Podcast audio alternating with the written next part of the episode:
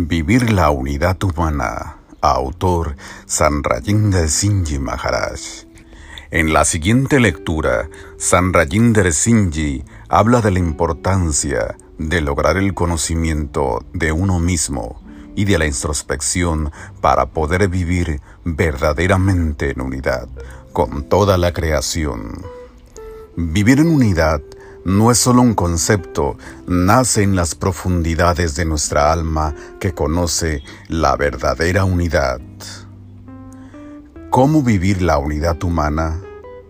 El primer paso es asegurarnos de que nuestros corazones estén libres de cualquier odio y prejuicio hacia quienes son diferentes a nosotros. Debemos desarrollar verdadero amor en nuestros corazones por personas de diferentes nacionalidades, religiones, colores, estatus económico o género. Debemos eliminar los prejuicios y la discriminación de nuestro corazón y nuestra mente. Se dice que es de la abundancia de nuestro corazón que uno habla. Si sentimos odio hacia algún grupo, no podemos ocultarlo por mucho tiempo, seguro que se sale por los labios o se dibuja en la cara. Nuestras acciones hablarán aún más fuerte que nuestras palabras, por lo tanto, la unidad humana comienza limpiando nuestros corazones de cualquier rencor hacia los demás. Hay un bello dicho del gran santo Tulsi Sahib que dice, limpia la recámara de tu corazón para que Dios pueda entrar en ella. Cuando limpiamos la recámara de nuestro corazón de cualquier prejuicio y mala voluntad por los demás, entonces Dios puede residir allí. ¿Qué es Dios? Dios es amor. Dios es el que todo lo abarca y abraza la creación entera como una familia. Ese amor entrará en nuestro corazón cuando lo mantengamos limpio de cualquier pensamiento negativo hacia los demás. Luego vivimos la unidad humana, asegurándonos de que nuestras palabras expresen aprecio y tolerancia por todos. Tenemos que cuidar nuestras palabras para no lastimar a ningún corazón. Nuestras palabras causan división o unen a la gente. Las palabras amorosas y amables que hacen que la gente se sienta cómoda unen a la gente. Necesitamos convertirnos en un ejemplo vivo de un lenguaje dulce y amoroso. En cualquier situación en la que nos encontremos, debemos llegar a ser ejemplos de amor, tolerancia, y armonía. Con el tiempo, otros emularán nuestra medida y comenzarán a hablar de esa manera también. En tercer lugar, necesitamos vivir la unidad humana con nuestras acciones. Todos los días encaramos nuevas elecciones. Tomaremos acciones que separen a la gente o acciones que la unan. En nuestros empleos a menudo tenemos que trabajar en comités, tener un voto en las decisiones sobre los reglamentos. Promueve nuestras voces políticas que muestran amor y tolerancia por la gente o fomentan prejuicios, discriminación e intolerancia. En cada oportunidad debemos inspirar a las personas con las que trabajemos a tomar decisiones y acciones que promuevan la paz y la unidad. En el hogar, nuestros hijos modelan de lo que hacen los padres. si ven a sus padres extender los brazos abiertos para acoger a todas las personas sin importar lo diferente que sean, entonces crecerán como adultos haciendo lo mismo. Hemos explorado muchos caminos diferentes en lo que podemos vivir la unidad humana. En el campo de la educación, nuestros profesores y administradores pueden establecer programas en lo que los niños tengan la oportunidad de trabajar con personas de muchas culturas diferentes de manera armoniosa.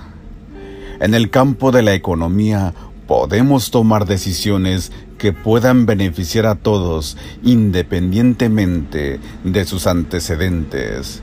Los que trabajan en la comunicación y los medios pueden promover valores positivos que inspiren a la sociedad a practicar la unidad. Los que se ocupan de la medicina pueden trabajar para eliminar los prejuicios, la discriminación y la desigualdad.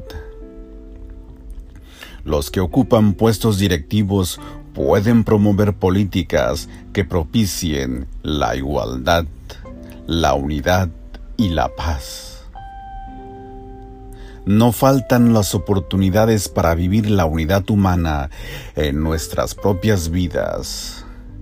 En el campo de la religión es otra vía en la que podemos tener una gran influencia aunque nuestros fundadores religiosos y santos enseñaron a sus seguidores y discípulos a amar a todos, a lo largo de los siglos sus enseñanzas originales se perdieron.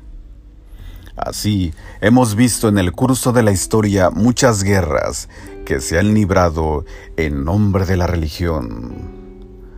Para que la unidad se afiance en nuestro mundo, las personas de todas las religiones deben tener respeto y tolerancia hacia las personas de otras religiones.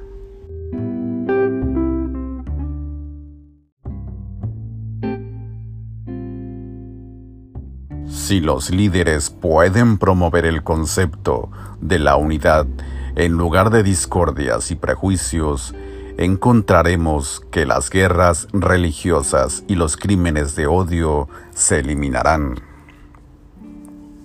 La gente tendrá libertad de culto en el templo, iglesia, mezquita o sinagoga de su elección, sin temor a ser perseguida o atacada.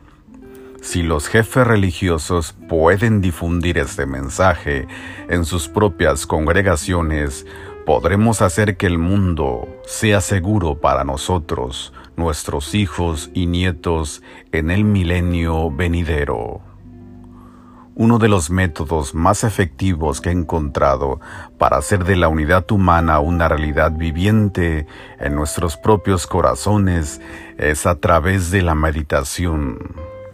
Pasar tiempo diariamente en meditación silenciosa nos ayuda a estar en comunión con nuestro verdadero ser y el poder divino que nos creó. Esos momentos están llenos de felicidad paz y amor. Al entrar en el santuario interior de nuestros corazones, encontraremos que hay luz en nosotros. Esa luz es la luz del Creador.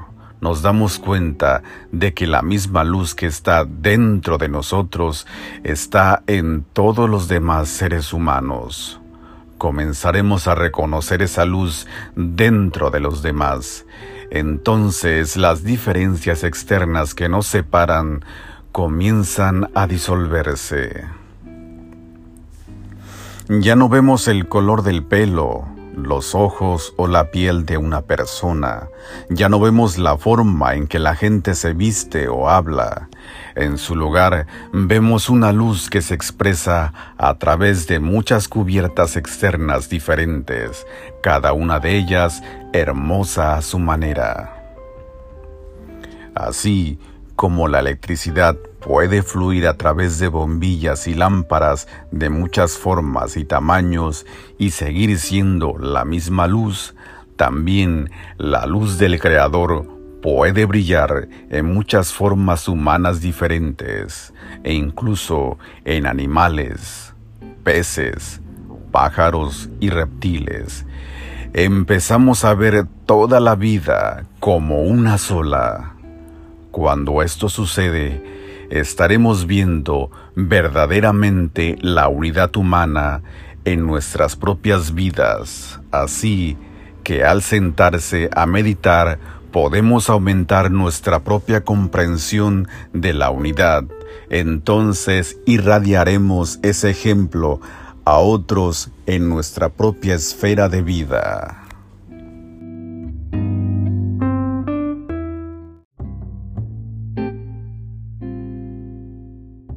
Así concluye nuestra segunda lectura titulada La unidad humana y el respeto por toda la forma de vida, subtitulada Vivir la unidad humana, autor Sanrayinder Singh Maharaj.